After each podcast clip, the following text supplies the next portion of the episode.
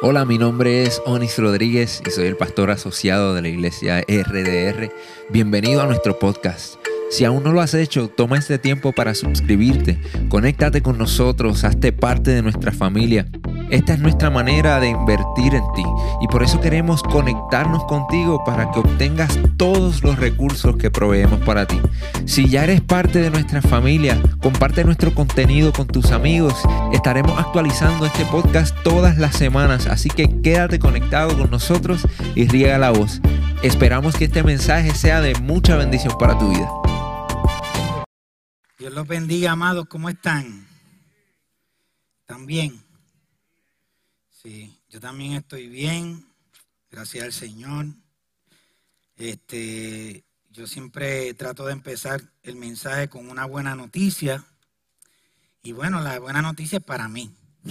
Pero la voy a compartir con ustedes. Y es que eh, mi amada esposa y yo el miércoles cumplimos 37 años de casado.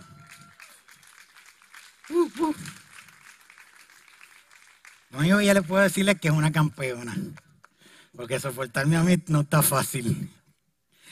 Ella, ella dice, no, pues si esto se ha ido rápido, como tres minutitos. Lo que pasa es que ella no dice que es debajo del agua. Gloria a Jesús. Este, la verdad que ha sido una mañana hermosa. Eh, yo, eh, nosotros vivimos en Moca y cuando veníamos de camino esta mañana, la número dos, o sea que está esa vista ahí tan hermosa, preciosa. Yo creo que lo más lindo de la isla es esta área, el área noroeste, ¿verdad que sí? Y entonces este, veía esa vista y veía eso y yo decía, Dios mío, qué, lindo, qué grande tú eres, qué lindo el cielo azul. Y, bueno, la verdad que Dios, Dios es bueno. Amén, gloria a Jesús. Fíjense que este, hemos estado predicando durante todos estos días sobre eh, el paso de, nosotros a través del desierto. Hemos estado, primero, este, e, es que nosotros como pastores de esta casa, nosotros estamos tratando de proveerles a ustedes de herramientas que sean útiles para ustedes vivir la vida diaria o ustedes saber qué, cómo enfrentar las situaciones del, diario vivir. Ese, ese es nuestro principal propósito. Y entonces eh, eh, le hemos hablado de cómo la, adoración derrumba los muros.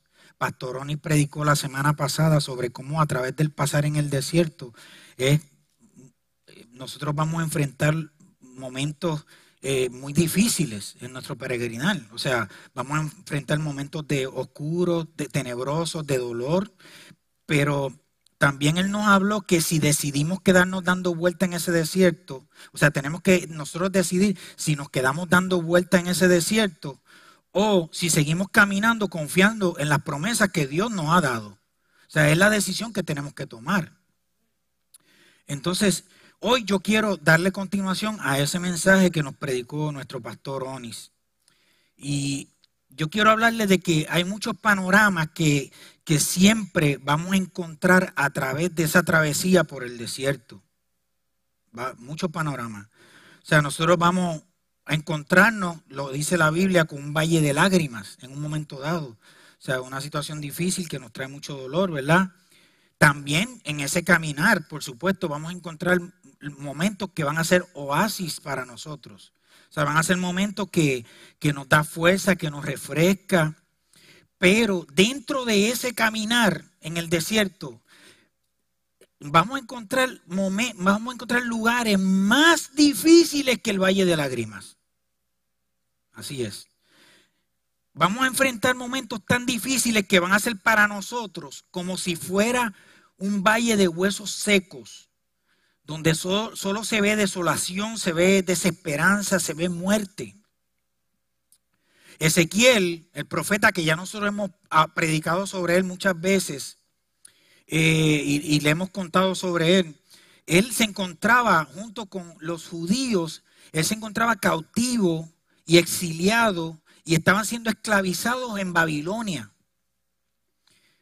O sea que ellos estaban pasando por un momento oscuro dentro de su proceso y su caminar por el desierto. Y ellos ya habían perdido toda esperanza de poder regresar a Jerusalén. Y el panorama, honestamente, que ellos están pasando, eh, se veía cada vez más y más difícil, más difícil. Pero Dios, Dios trajo un mensaje de esperanza a Ezequiel. Y le trajo ese mensaje de esperanza a través de una visión. Estoy poniendo mi, timer, discúlpenme hermano. A través de una visión. Y vamos a buscar el libro de Ezequiel, el capítulo 37, los versículos del 1 al 10. Dice la palabra del Señor de esta manera. El Señor puso su mano sobre mí y fui llevado por el Espíritu del Señor hasta un valle que estaba lleno de huesos el Señor me condujo por entre los huesos que cubrían el fondo del valle. Estaban desparramados en el suelo por todas partes y completamente secos. Luego me preguntó, hijo de hombre, ¿podrán estos huesos volver a convertirse en personas vivas? Y Ezequiel le responde, oh Señor soberano, solo tú sabes la respuesta. Entonces Dios le dijo esto a Ezequiel. Profetiza a esos huesos y diles, huesos secos, escuchen la palabra del Señor. Esto dice el Señor soberano. Atención, pondré aliento dentro de ustedes y haré que vuelvan a vivir. Les pondré carne y músculos y los recubriré con piel pondré aliento en ustedes y revivirán. Entonces sabrán que yo soy el Señor. Mi palabra poderosa. Luego en el verso 7 dice, así que yo anuncié el mensaje tal como él me lo dijo. De repente, mientras yo hablaba, mientras yo profetizaba sobre los huesos, mientras yo declaraba sobre los huesos, se oyó un estruendo, un ruido un traqueteo por todo el valle, así lo dice la Biblia, un traqueteo. Se juntaron los huesos de cada cuerpo y volvieron a unirse hasta formar esqueletos enteros. Mientras yo observaba, vi que se formaron músculos y apareció carne sobre los huesos. Después se formó piel para recubrir los cuerpos, pero aún no tenían aliento de vida. Luego me dijo, hijo de hombre, Anuncia un mensaje profético a los vientos. Anuncia un mensaje profético y di, esto dice el Señor soberano. Ven, oh aliento, ven de los cuatro vientos y sopla en estos cuerpos muertos para que vuelvan a vivir. Así que yo anuncié el mensaje como Él me ordenó y entró aliento en los cuerpos todos volvieron a la vida y se pusieron de pie. Era un gran ejército. Palabra de Dios. Yo quiero que en esta mañana nosotros usemos nuestra imaginación. Vamos a imaginarnos que nosotros vamos caminando por el desierto de nuestra vida, vamos caminando por este, estas circunstancias que nos están enseñando, que nos, que nos están moldeando, y caminando por ese desierto estamos en pleno proceso, y tú pasas el valle de, las, de, lágrimas y de dolor, pero de momento llegas a un punto en el valle, en a un valle donde lo único que tú ves son un montón de huesos secos un montón de huesos sin vida, en medio de un ambiente de desolación, de muerte horrible. Yo, yo, quiero, yo quiero decirles que cuando yo era niño, tenía como 8 o 9 años, hicimos una excursión, yo participé en una excursión de la escuela, donde nos llevaron al viejo San Juan para conocer los monumentos históricos. Fuimos al castillo San Felipe del Morro, fuimos al San Cristóbal, este, fuimos a diferentes lugares de interés y entre los lugares de interés que fuimos, nosotros fuimos al cementerio del Viejo San Juan. ¿Por qué fuimos al cementerio del Viejo San Juan? Porque en el cementerio del Viejo San Juan están enterradas, están, están los restos de mucha gente que fueron próceres de Puerto Rico, gente muy famosa, ¿ok? Y es un lugar considerado un lugar histórico y de mucha información histórica. ¿Qué pasa? Que estamos en ese lugar lleno de tumbas y de momento yo veo que hay una tumba cerca de nosotros que estaba como media abierta. Estaba como, la tapa estaba removida. Entonces, ¿qué pasa? Como niño curioso, al fin y al cabo, yo voy y voy a ver qué hay por ese huequito que está en esa tumba. Y cuando yo me asomo, yo veo dentro de ese sepulcro, veo una osamenta. Y eso fue una imagen, aterradora para un niño de nueve años. Y es un recuerdo porque estaba la osamenta, todavía tenía parte del pelo, pero se veía la calavera ahí. Y entonces, ¿qué pasa? para mí fue aterrador ver una osamenta. Ahora imagínense la situación para Ezequiel, donde él está viendo un valle de completo, lleno, un valle lleno de huesos secos de osamenta. Posiblemente en nuestro caminar a través de este desierto que pasamos, nosotros estamos ahora mismo pasando por ahí y nos encontramos en este momento en ese valle de huesos secos, con, con una imagen aterradora, con una imagen de desolación. Y posiblemente ese valle, de, ese valle de huesos secos sean para ti, sean un matrimonio deshecho, quizás sea que tienes deudas impagables, Quizás estás pasando por una enfermedad incurable. Quizás tú tienes tu hijo descarriado que no quiere saber de Dios. Quizás tienes un negocio pero estás en la quiebra. Quizás ese valle de huesos secos sea para ti tus sueños que tú has enterrado porque tú te cansaste de luchar por ellos. No sé cuál es tu circunstancia, porque las circunstancias para cada uno de nosotros son diferentes.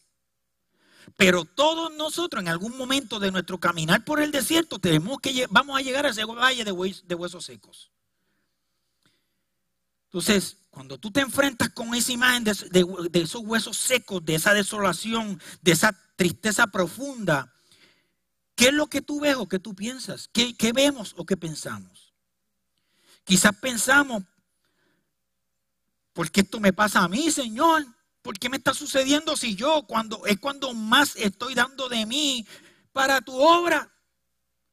Quizás haces un acto de fe al dar una ofrenda y de momento se te va en quiebra el negocio.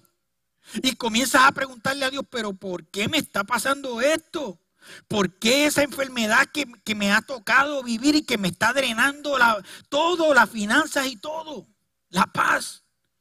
O quizás te estás preguntando por qué falleció mi madre en este momento, cuando yo más te estoy sirviendo. No sé, no sé, pero sí preguntamos por qué. Y Ezequiel se enfrenta en este panorama. Ezequiel se enfrenta ante esta situación a través de, de, de, una revelación donde Dios le está mostrando un valle de huesos secos. Dios le está diciendo, mira, están esclavizados por Babilonia. Para ti este momento es ese valle de huesos secos. Pero Dios le mostró esta visión a Ezequiel para que él se diera cuenta de algo muy poderoso. Y es que él no estaba solo en medio de ese valle. Él tenía el propósito de que Ezequiel comprendiera que Dios había provisto un plan sobrenatural para resucitar esos huesos secos. En Ezequiel 37.2 dice, el Señor me condujo por entre los huesos que cubrían el fondo del valle. Miren, miren esto, miren bien, el Señor me condujo. ¿Cómo, el Señor lo condujo? Tiene que haberle agarrado de la mano o tiene que haberlo dirigido de alguna manera. Pero lo que es importante es que el Señor lo estaba, estaba con él ahí. Él no estaba solo. Quizá tu panorama no se ve alentador, pero yo quiero que tú sepas en esta mañana que Dios está a tu lado, aún en medio de tu valle de huesos secos que Dios te está llevando de la mano, que Dios no te abandona. A lo mejor tú miras para el lado o miras para el frente y no lo ves. ¿Sabes por qué? Porque está detrás de ti cargándote. O a lo mejor como la anécdota de, las pisadas en la arena, donde el que estaba caminando veía un par de huellas y le dijo al Señor, pero no me estás acompañando. Y el Señor dice, ese par de huellas son las mías porque te estoy cargando. Isaías 41:13 dice, porque yo soy el Señor tu Dios, que sostiene tu diestra, que te dije, no temas, yo te ayudaré. Miren qué palabra poderosa. No temas. Él nos ayudará. Pero hay algo que, que, yo quiero que tú entiendas en esta mañana bien claramente. Esa ayuda que Dios te está dando no significa que Dios va a hacer el trabajo por ti. Esa ayuda que Dios me está dando a mí no significa que Él va a hacer el trabajo por mí. Esa ayuda significa que Dios te está dando las herramientas, la capacidad, te está dando los dones, te está dando la autorización, te está dando, eh, te está dando muchos recursos para que podamos lidiar contra ese valle de huesos secos. Dios te está dando una adoración que derrumba muros. Dios te está dando el consejo que sigas adelante en el, en el desierto, que no sigas dando vuelta en el desierto. Dios está contigo y Él te está dando los recursos. En el verso 3 Dios le pregunta a Ezequiel, hijo de hombre, ¿podrán estos huesos volver a convertirse en personas vivas? Y Ezequiel le respondió, oh Señor soberano, solo tú sabes la respuesta. Y cuando Ezequiel hace esa confesión, el Señor aprovecha esta circunstancia, el Señor aprovecha este momento para darle una lección de vida a Ezequiel. Dios le enseña a Ezequiel una verdad que iba a transformar su vida para siempre y que iba a transformar la vida de todos nosotros que estamos leyendo esta historia en, el día de hoy. En el verso 4, miren lo que dice en el verso 4. Entonces me dijo, profetiza a estos huesos y diles, huesos secos, escuchen la palabra del Señor. Esto dice el Señor soberano. Y, esta frase, esta que viene, yo me imagino la fuerza con que lo dijo. Dice, atención, pondré aliento dentro de ustedes y haré que vuelvan a vivir. Les pondré carne y músculos y los recubriré con piel. Pondré aliento en ustedes y revivirán. Entonces sabrán que yo soy el Señor. Gloria a Jesús. El Señor le da una orden a Ezequiel, una orden poderosa. Le dijo, profetiza a esos huesos. ¿Por qué el Señor mandó a Ezequiel a profetizar sobre los huesos? Si, si él mismo, Dios mismo estaba ahí con Ezequiel y él pudo haberle dado la orden directamente a los huesos. Dios pudo haberle dicho a los huesos, levántense si él dio la orden de que el mundo fuera creado. Su voz fue la que creó las estrellas, la que creó el universo, la que, el que creó la tierra. No tenía Dios la capacidad de decirle a los huesos, levántense. ¿Por qué el Señor mandó a Ezequiel a profetizar sobre los huesos si él mismo podría haber dado la orden? Su voz había dado la orden de todas las cosas fueran creadas. ¿Qué principio Dios quería enseñarle a Ezequiel? Hermano, esto que yo le voy a decir es bien poderoso. Y es algo que a mí ha transformado mi vida. Dios quería que Ezequiel aprendiera el poder sobrenatural de una palabra de fe. El poder sobrenatural de una palabra de fe. Dios quería que Ezequiel comprendiera que a través de, este acto profético, milagros sobrenaturales podían ocurrir en su vida. Y yo me hago la pregunta, ¿qué es, ¿qué es profetizar? ¿Qué es eso? ¿A qué se refiere Dios cuando le dice, manda a Ezequiel a que profetice? Y es que generalmente nosotros tendemos a limitar la definición de lo que es una profecía. O sea, nosotros limitamos esa definición únicamente con que se trata de, recibir una revelación sobre los sucesos que van a ocurrir en el futuro o que están ocurriendo en el presente. Pero la realidad es que la profecía va mucho más allá que eso.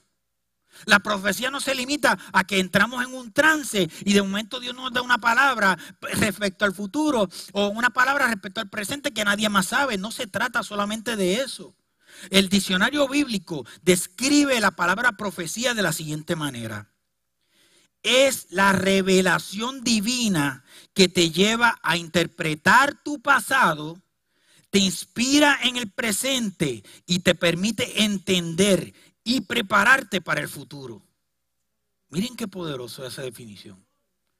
Es la revelación divina que te lleva a interpretar por qué te pasó lo que te pasó en el pasado. Es la revelación divina que te inspira en este presente cuando tú estás en medio del valle de huesos secos. Y es la revelación divina que te permite tener la sabiduría y entender para prepararte para el futuro para ese futuro que ya Dios declaró de bien para tu vida. El diccionario bíblico eh, eh, lo describe claramente y es una definición que nosotros tenemos que entender e internalizar. Miren, tu pasado, tu presente y tu futuro ya están revelados en la palabra de Dios. Ya están revelados. Ninguna profecía que se te hable o ninguna profecía que, venga a tu, a tu vida, a tu vida, a tu mente o a tu corazón puede estar lejos de la palabra de Dios, porque ya Dios profetizó sobre tu pasado, Dios profetizó sobre tu presente y Dios escribió tu futuro y ya están revelados en su palabra. Tú quieres profetizar sobre tu vida, confiesa y cita la palabra de Dios y cita lo que ya Dios dijo de ti.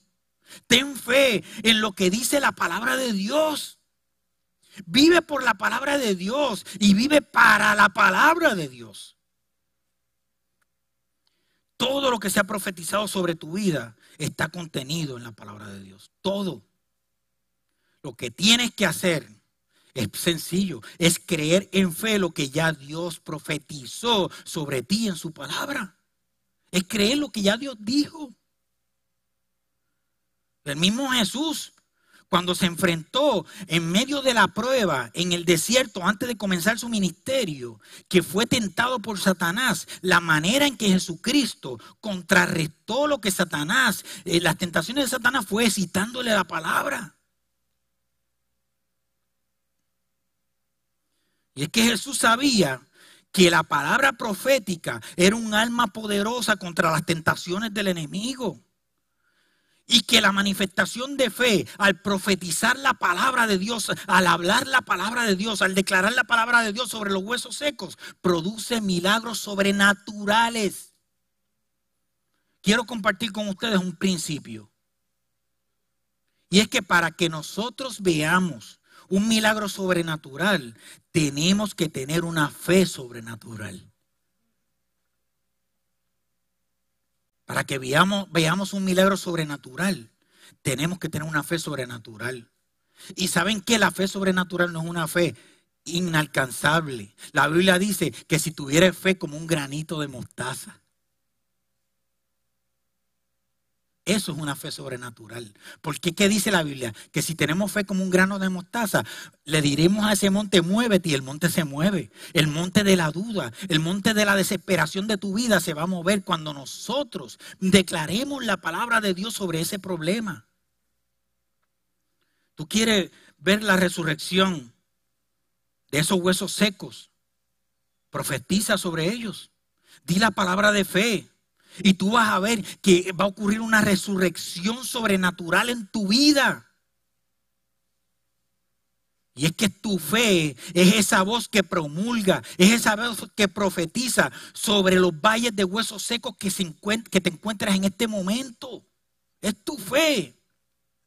Mira lo que dice la Biblia sobre la importancia del acto de profetizar sobre tus problemas, sobre la importancia que es el profetizar para la iglesia de Cristo. Mira lo que dice en 1 Corintios 14, del 1 al 5. Dice, que el amor sea tu meta más alta, pero también deberían desear las capacidades especiales que da el Espíritu. Los dones especiales que da el Espíritu. Sobre todo la capacidad, el don de profetizar. Sobre todo el don de profetizar.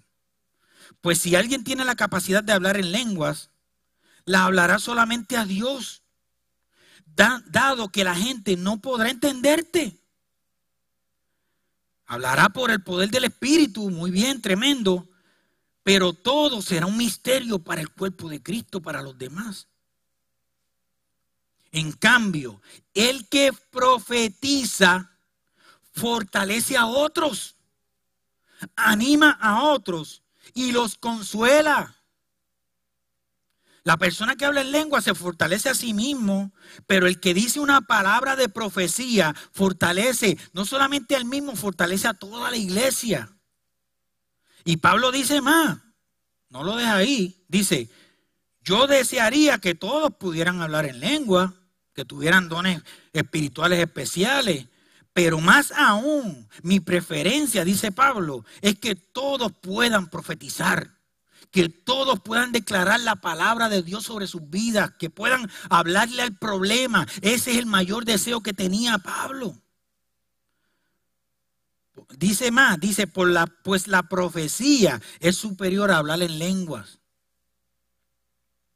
La palabra profética es una capacidad muy especial, es un don muy especial que da el Espíritu Santo, porque no solo nos va a redorguir en una forma eh, personal, sino que fortalece, lo dice ahí la palabra, anima y consuela al cuerpo de Cristo.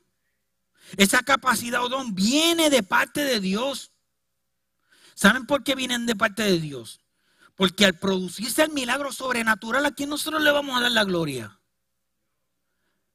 Si, eso viniera de nosotros mismos, ¿a quién le daríamos la gloria? A nosotros mismos. Pero como esto es un regalo de Dios, es un don de Dios, ese don de fe, esa capacidad de nosotros citar la palabra y decirle el problema, yo creo lo que dice Dios de mí en su palabra.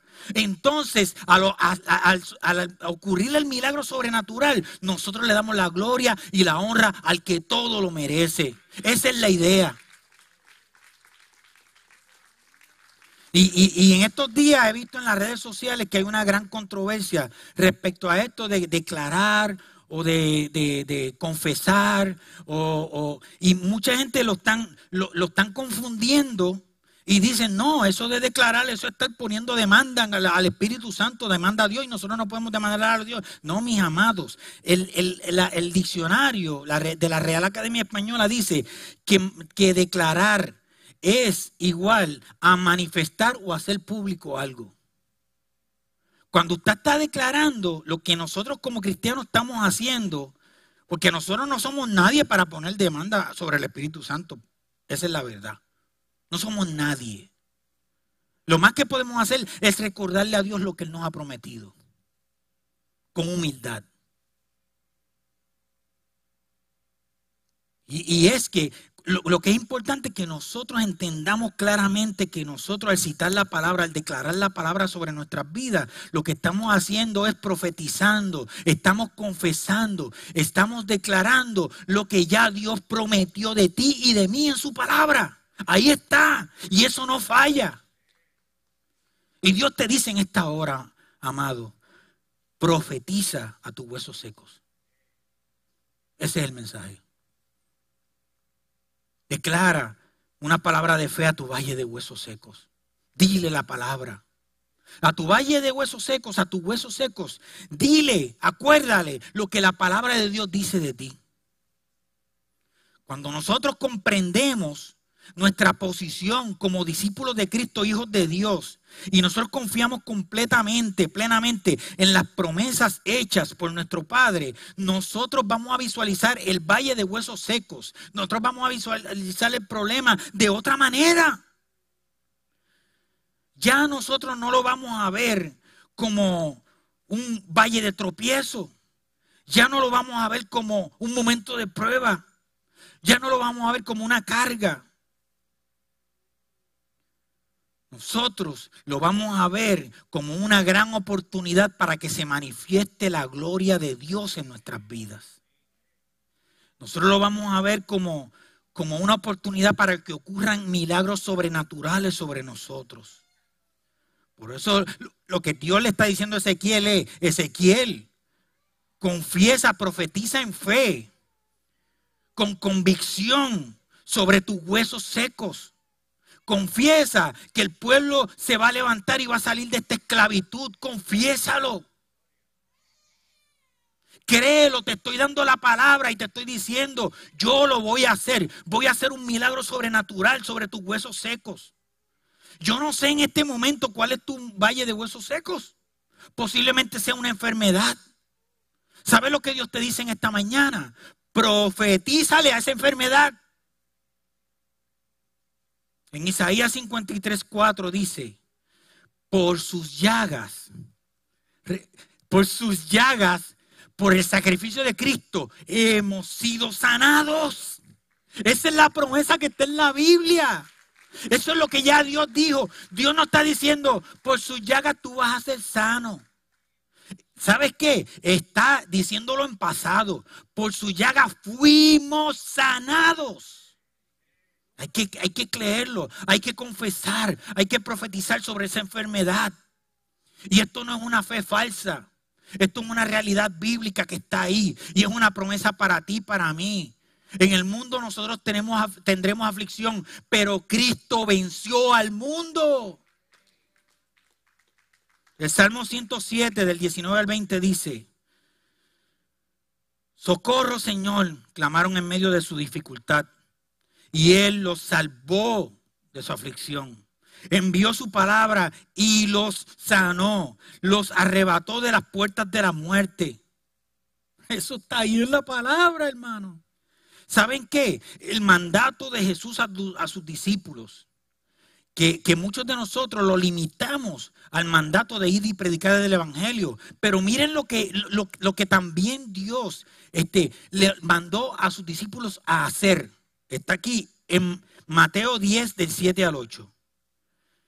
Dice, vayan y declaren que el reino del cielo está cerca. Y ahora viene lo bueno.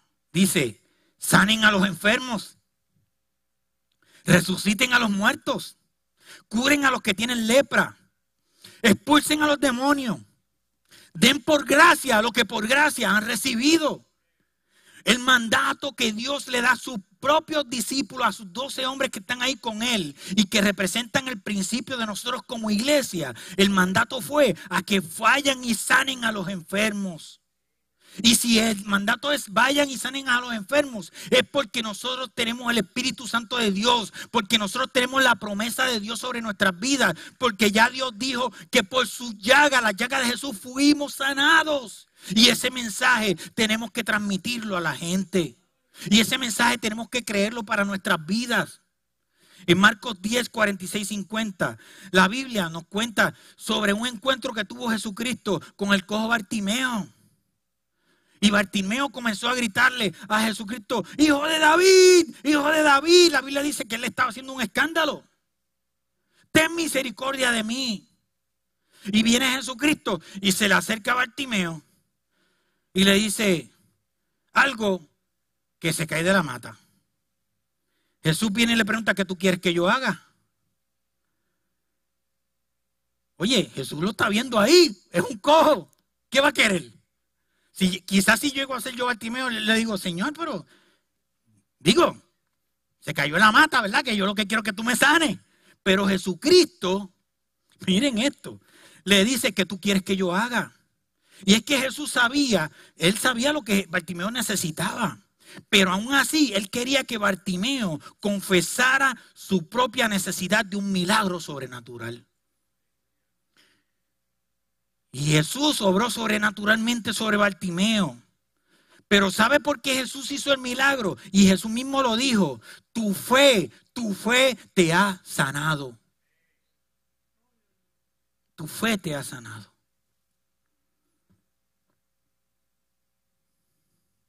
Santiago 5 nos recuerda la oración de fe sanará al enfermo.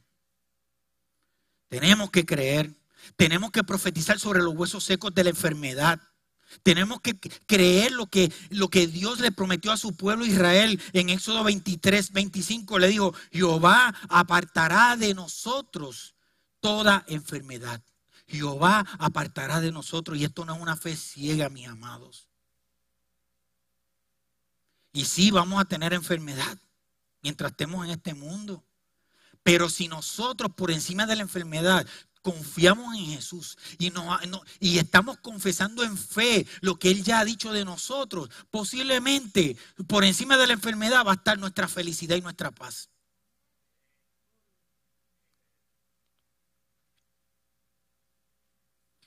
Profetiza sobre el dolor de tu pasado. Y esto es una de las cosas que, que, que más a mí me conmueve porque yo, es una experiencia propia. Para muchos de nosotros, ese valle de huesos secos es que estamos cargando el peso de los errores que nosotros hemos cometido en el pasado. Y nosotros seguimos lamentándolos por las situaciones que nos causaron dolor. Seguimos lastimando nuestra mente, lastimando nuestra conciencia con recuerdos que causaron heridas en nosotros, en nuestro corazón en el pasado. Pero nosotros tenemos que a ese valle de huesos secos recordarle lo que la palabra dice respecto a eso. La palabra de Dios dice en Isaías 43, 18, no recuerden las cosas anteriores ni tomen en consideración las cosas del pasado. No lo tomen en consideración. Dejen de cargar ese peso de dolor. Saquen de su mente esos pensamientos que siguen tratando de controlar sus emociones. Profetiza esos huesos. Recuérdale lo que dijo Pablo en Corinto. En Corintios, en el libro de Corintios, las cosas viejas pasaron. He aquí, yo he hecho todas las cosas nuevas. Eso lo dice el Señor en la palabra. Y tenemos que creerlo. No sigas cargando en tu conciencia el peso del pecado pasado. Ya la sangre de Cristo fue derramada para redimirnos de ese pecado. Ya esos huesos tienen vida. En Hebreo 9:14 dice, imagínense cuánto más la sangre de Cristo nos purificará la conciencia de acciones pecaminosas para que adoremos al Dios viviente. La sangre de Cristo. Luego dice, pues por el poder del Espíritu Eterno, del Espíritu Santo, Cristo se ofreció a sí mismo, a Dios, como sacrificio perfecto por esos pecados que nosotros queremos seguir cargando. Ya Dios, ya Dios mandó a su Hijo, un ingénito, a morir por nosotros en la cruz. Ya el perdón está. No sigamos arrastrando eso como si fueran dos piedras de molino detrás de nuestra espalda. espalda. Deja de vivir acostumbrado a, ese, a, vivir en medio del valle de huesos secos. Eh, eh, a muchas personas se acostumbran a vivir en ese valle.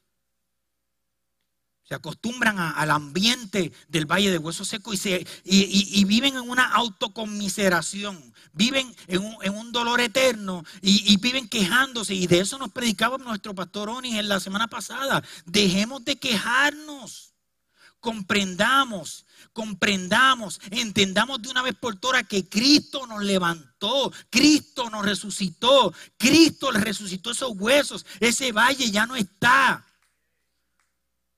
Ese valle, este, pues, di la palabra, profetiza sobre ese valle de tristeza.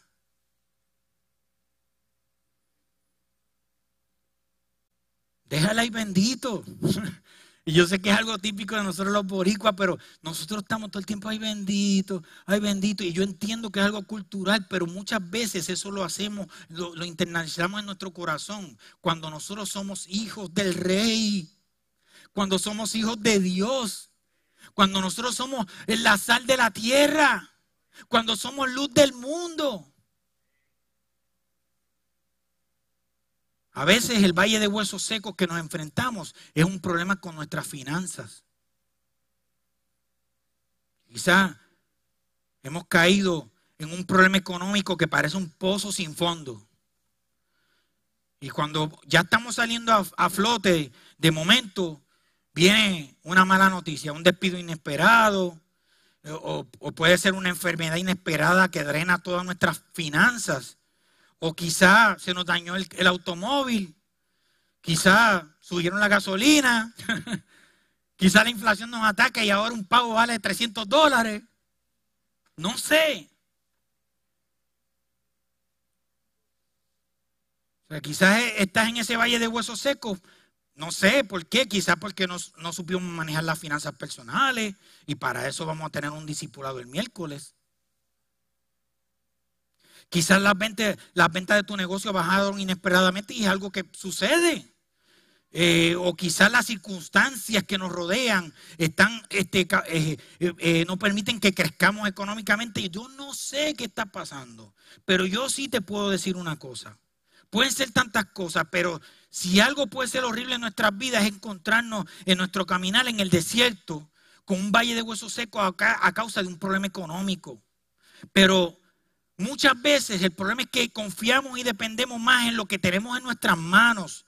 Dependemos más de lo que tenemos en el banco que las promesas que Dios nos ha hecho en nuestras vidas. La pregunta es, ¿dónde está nuestro corazón? ¿En qué nosotros hemos puesto nuestra confianza? ¿Está en lo que nosotros tenemos en el banco? ¿Está en nuestro, en nuestro empleador? ¿Está en el gobierno, en el, en, el, en el gobernador, en el presidente o en quien sea?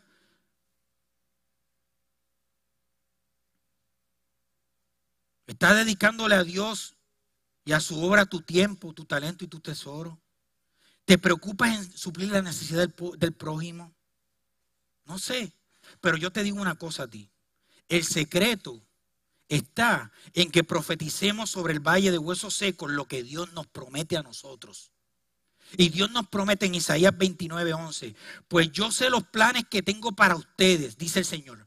Son planes para lo malo. No, eso no es lo que dice la Biblia. La Biblia dice, son planes para lo bueno y no para lo malo para darles un futuro y una esperanza. Tu esperanza, tu futuro no depende del gobernador de Puerto Rico. Tu esperanza y tu futuro no depende de nuestro alcalde. Tu esperanza y tu futuro depende de Dios, del dueño del oro y de la plata. Tu esperanza y tu futuro depende de lo que Dios ya determinó en su palabra para ti.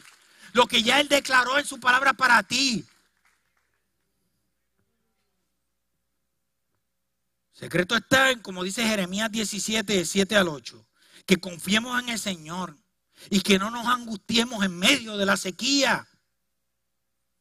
Profetízale a los huesos secos. Profetízale que el bien y la misericordia te van a seguir todos los días de tu vida. Recuérdale a tus dudas, recuérdale lo que Dios ha dicho en su palabra sobre ti. Profetiza sobre tu problema. Profetiza sobre tu falta de motivación. Profetiza sobre tus complejos. Recuérdale a tu problema. Recuérdale a tu, a tu frustración. Recuérdale, recuérdale a, tu, a tu dolor que el Señor es tu luz y tu salvación. ¿De quién he de temer? Recuérdale a ese valle de huesos secos que aunque andes en valle de sombra de muerte, no temeré mal alguno, porque tú estarás conmigo. Ya estoy terminando. Ezequiel 37:4 dice, entonces me dijo, profetiza a estos huesos y diles, huesos secos, escuchen la palabra del Señor. Esto dice el Señor soberano. Atención, pondré aliento dentro de ustedes y haré que vuelvan a vivir. Les pondré carne y músculos y los recubriré con piel. Pondré aliento en ustedes y revivirán. Entonces sabrán que yo soy el Señor. Profetiza. Dios va a poner carne, músculos, piel y va a resucitar tus sueños. Dios va a resucitar tus metas. Dios va a resucitar tu salud. Dios va a resucitar tu ánimo. No te acostumbres a vivir en el valle de huesos secos. Sigue caminando. No sigas dando círculos en el valle de huesos secos. En Ezequiel 37, 9 continúa diciendo, luego me dijo, hijo de hombre, anuncia un mensaje profético a los vientos. Anuncia un mensaje profético y di, esto dice el Señor soberano. Ven, oh aliento, ven, oh Zoé eso es el Espíritu de Dios que te da vida eterna. Ven un aliento, ven de los cuatro vientos y sopla en estos cuerpos muertos para que vuelvan a vivir. Así que eh, esto fue lo que hizo Ezequiel, fue obediente. Así que yo anuncié el mensaje como Él me lo ordenó. Y entró aliento en los cuerpos. Todos volvieron a la vida y se pusieron de pie. Era un gran ejército. Dios te dará la victoria. Dios te dará la victoria. Y lo que era para ti un valle de huesos secos se va a convertir en tu fortaleza. Se va a convertir en tu ejército. Se va a convertir en tu victoria. Se va a convertir en tu milagro sobrenatural. Cuando vengan, eh, dudas a tu, a, tu, a tu mente, cuando vengan dudas a tu corazón, tú le vas a decir lo que dice la palabra. Le vas a decir, caerán a mi lado mil y diez mil a mi diestra y a mí no llegarán.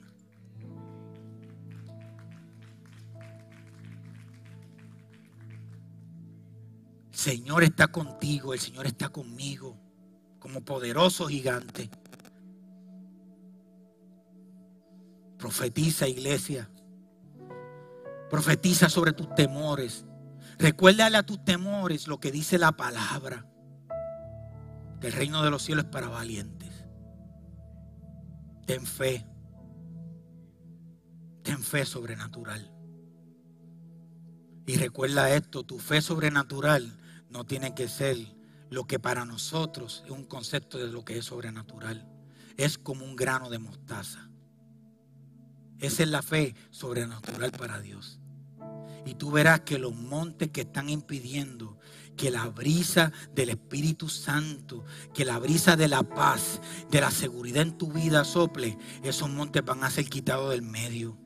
Y tú vas a ver la manifestación sobrenatural de Dios restaurando, resucitando los huesos secos que están tratando de impedir que tú cumplas tu propósito en la tierra.